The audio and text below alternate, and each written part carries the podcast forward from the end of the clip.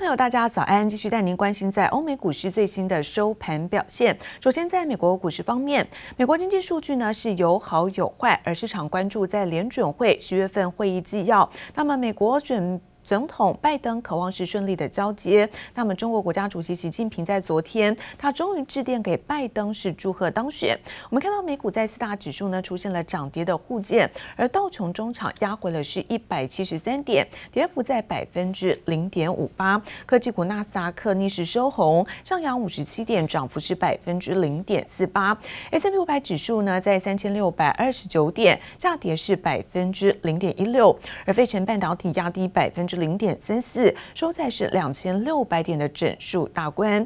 而在欧洲的相关消息，我们看到第二波的新冠肺炎疫情受到了控制，但是欧股也出现了涨多的修正。可以看到主要指数是开高走低，尤其又以在石油跟天然气股出现了领跌的状况。那中场德国是以在平盘以下小跌作收，但法国上扬是百分之零点二三。Already working out, meeting with the COVID team in the White House and how to not only distribute, but get a, from a vaccine being distributed to a, be a person able to get vaccinated. So I think we're going to not be so far behind the curve. 美国准总统拜登开始接手政权，对于掌控疫情很有信心。不过，美国疫情仍然严峻，宾州重症病房仅剩不到两成，加州的病患的住院率两周内就成长了超过百分之八十。 you'll see that we've had in two weeks a 51% increase in test positivity. So you might say, ah, 3.7%, 5.6%, what's the big difference? For us, it's a major difference. That the pressure on our hospitals will continue. 美国周二新增确诊超过十七万人，总确诊人数来到一千两百五十四万例，住院人数更是连续十四天创新高。随着感恩节假期到来，专家担心民众根本不听劝，照样出游，让疫情持续扩散。Public health officials were hoping that more Americans would try to stay home this holiday season. Many people haven't quarantined for 14 days or so before traveling, so we're really worried in the medicine community that we are going to continue to see cases rising up. 疫情没有趋缓的迹象，美国经济持续受到冲击。美国上周初领失业金人数七十七点八万人，续领失业金人数六百零七万，都差于市场预期。美国国内面对疫情的压力，科技业更关注法国数位税对美国经济的冲击。 The US says they're no longer interested. They say the talks were making no headway and they have suspended their participation. So the questions now for France is what they're going to do next. The French finance minister says they will apply their digital services tax. 法国财政部周三宣布，持续推进针对美国科技巨擘的数位税计划，而且点名谷歌、亚马逊、脸书、苹果已经寄发通知要缴纳税款。尽管美国曾扬言要祭出关税反制，但法国似乎铁了心，预计在二零二零年开始执行。经济部杨启华综合报道。 而中印的关系现在再度的恶化，印度宣布说在封杀四十三个中国的应用程式，其中包括像腾讯海外版，还有包括阿里巴巴的支付宝，都在新一波的禁令名单，而累计现在超过了两百二十个。那中印的边界问题甚至也升温，来自于在印度的媒体报道，中国在洞朗地区大兴土木盖新的村落，包括在军事用的仓库，似乎也向印度宣布拥有是领土主权。Pangda, a Chinese village constructed approximately 2.5 kilometers into uh, uh, Bhutanese territory near the Doklam Plateau, where India and China had a standoff in 2017.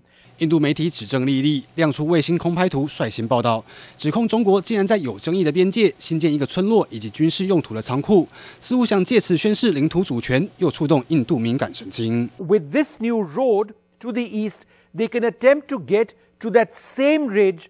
from another access. Access to this ridge would enable China to observe what's called the Chicken's Neck area The Indian Army cannot accept this, but may now have no choice. 中印边界问题又升温，印度抵制中国企业的行动也没暂停。根据彭博报道，印度紧缩邻国投资加强审查后，已经搁置近一百四十项投资案，换算近五百亿台币的资金，其中大部分就是来自中国以及香港。印度还持续封杀中国应用程式。The Indian government has dealt yet another blow to Chinese tech giants. The Ministry of Electronic and Information Technology in India Has banned at least 43 more Chinese applications. Most of them happen to be gaming or dating applications. 印度公布第三波境内名单，包括阿里巴巴的支付宝、腾讯海外版串流平台 VTV 等，四十三个中国应用城市上榜，加上之前两波，累计已经超过两百二十个。印度扩大封杀，立刻引来中国反击。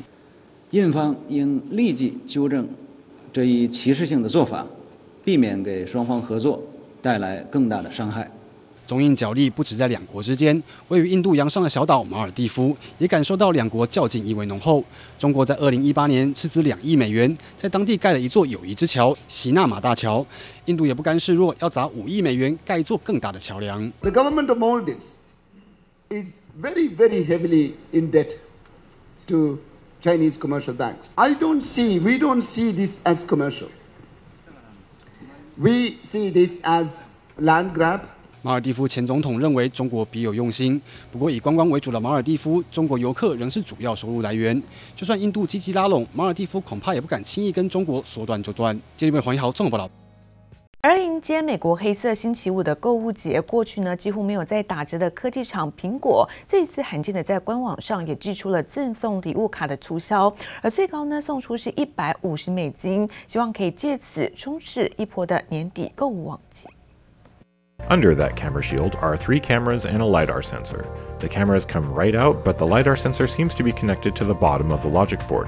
国外部落客直接把 iPhone 12 Pro 狠狠拆开，分析镜头模组的构造。日本经济新闻更在拆解之后分析了 iPhone 12 Pro 成本，整机的金额为四百零六美元，其中来自南韩的零组件占了百分之二十六点八，排名第一。今年的苹果新机大量的导入了这个 OLED 的面板。 而这个面板的主要的一个供应商就是南韩的厂商，然后另外就是在记忆体的部分也是由南韩的厂商来提供。所以在这个部分占整体的这个呃成本的比重就明显的一个拉升。iPhone 12系列都采用 OLED 显示技术，皆由南韩三星显示器和 LGD 供应，记忆体晶片同样是被三星包办。另外像是 iPhone 12 Pro 当中，来自美国的零组件占了百分之二十一点九，台湾则是只有百分之十一点一。但是不论各国的供货比重有多少，苹果都希望可以全力冲刺黑色星期五消费旺季。苹果在官网上表示，如果购买 iPhone SE、iPhone 11或者是 iPhone XR，都能够得到五十美元的苹果礼物卡。如果再大手笔一点，入手 MacBook Pro 或者是 iMac，更可以获得一百五十美元的苹果礼物卡。未来在苹果寻求这个多元供应商的一个策略之下，台厂是不是能够也掌握到未来一些新的规格的导入，包括像很多在五 G 天线软板的一个部分。还有在相关的一个 AIP 的一个呃模组的部分，都是台湾厂商可以去切入的部分。苹果销售状况影响到台厂供应链的表现。天风国际证券分析师郭明奇最新发表报告，点名台湾的嘉联益和全球被动元件龙头日本村田制作所都具有值得关注的特点，就盼这股热潮能够随着明年春暖花开，销售表现继续热络。记者林思雨、熊如喜台北报道。海董事长刘扬伟和远东集团的董事长徐旭东，他们携手在五 G 的合作。刘扬伟表示说，红海抢攻五 G 的标准、必要的专利，在世界排名当中第九，甚至积极研究是在六 G 晶片。对于在外资看好红海股价上看到一百块钱，刘扬伟直言，现在红海股价被低估，也为股东是大抱不平。伟扬，这是很有趣、很奥妙的一件事情。一年这样子努力下来，好像不集合一下，好像又少掉了一些味道。原则上还是继续做，但是呢，可能不能够这么大型。受到疫情冲击，今年尾牙到底办不办？各家科技大厂都伤透脑筋。尽管电信龙头中华电信二十五号宣布不办尾牙，远东集团董事长徐旭东则说还是要热闹举行，只是可能会缩小规模。实体活动不办，啊，但可能会用现在的这个科高科技，让你可以参加活动 from home，参加这个活动。而往年尾牙都会举办爱心嘉年华，邀请巨星登台演唱的红海，今年董事长刘扬伟宣布将会取消实体尾牙，但线上模式该有的都不会少，并强调年终将会和往常一样。疫情冲击今年尾牙业绩，而最新 RCEP 签订，台湾也被排除在外，业者也准备抵挡冲击。我们的中小企业，它的反应力量很快，它能够变，它能够求新，它能够在科技上。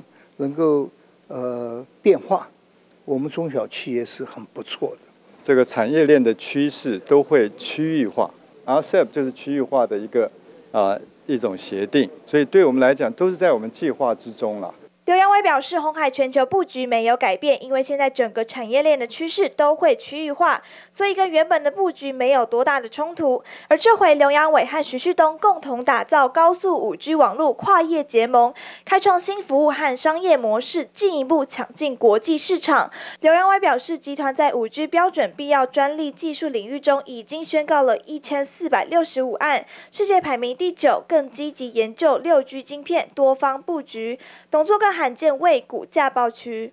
我想，对于鸿海公司的股票，呃，我觉得是低估了。整个，我想整个集团的状况啊，还有未来的发展啊，这样子的 PB，还有这样子的 PE，我觉得是。为我们的股东有点抱不平了。而鸿海最近扩大投资越南二点七亿美元，约新台币七十七点八亿元。刘扬伟透露，鸿海在越南布局的工厂也是生产电信相关产品。看来鸿海集团抢攻五 G 玩真的，就是要站稳新时代的战场。记者刘志柔、林家宏台北采访报道。而远距办公和线上学习让笔电的需求大幅度增加。PC 大厂惠普和戴尔公布了最新的财报，营收表现呢，其实双双都超越在华尔街的预期。而惠普在股价更在盘后是上涨超过百分之五。那么两者对于在 Chromebook 的销售额都有超过一倍以上的成长。分析指出，现在教育机种的需求持续增温，将会有利于支撑是明年上半年的整体销量成长。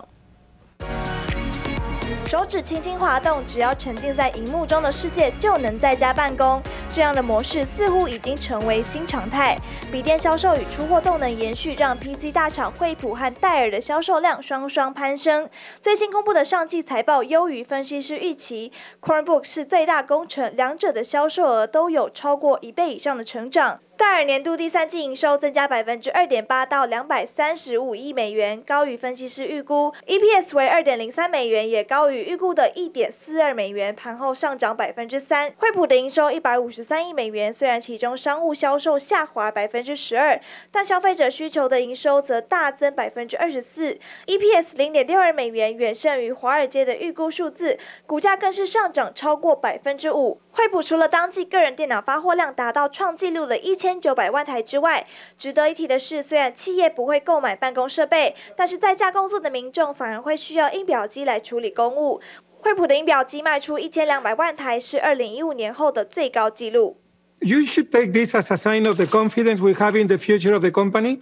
We are announcing today that we are going to be increasing dividend by 10%.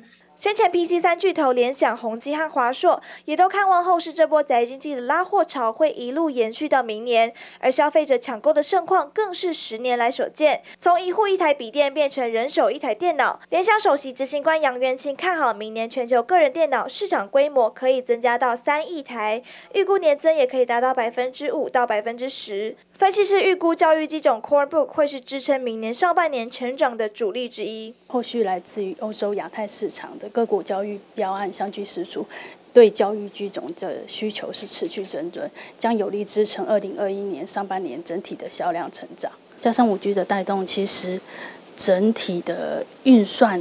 运算需求是上升的。看准数据运算商机，广达旗下伺服器厂云达今年以来产能已经比去年扩充两成到三成，明年也会维持同样的扩产规模。云达总经理杨奇渊表示，看好五 G 专网商机发酵，订单最远可以看到明年上半年，预估明年伺服器可以维持双位数成长。记者刘志柔、林家宏台北采访报道。而大陆的禁废令在明年归零倒数计时，那么也就是说，陆厂将不再享有进口废纸的成本红利，市场有可能会出现这种重新哦洗牌的契机。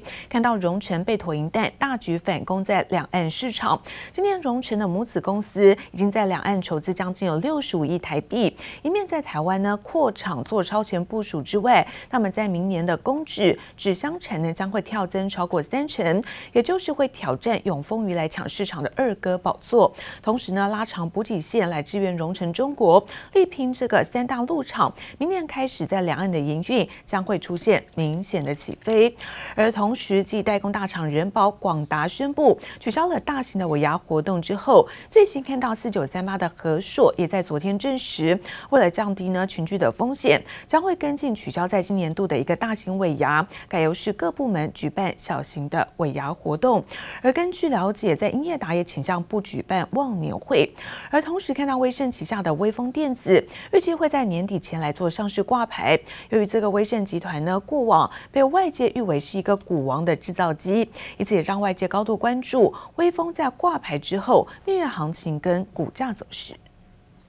面对疫情防疫需求，继代工大厂人保、广达相继宣布取消大型尾牙活动后，今天和硕也证实，为了降低群聚风险，将会跟进取消尾牙，改由各部门举行小型尾牙活动。此外，据了解，英业达似乎也倾向不举办忘年会，而纬创则表示，大型餐宴活动将进行调整，改由各部门自行举办。不过，摸彩活动还是会保留，只是形式仍在规划当中。威盛旗下小金金威风预计将在年底前上市挂牌。由于威盛集团过往被外界誉为是股王制造机，因此也让外界高度关注威风挂牌后的蜜月行情与股价走势。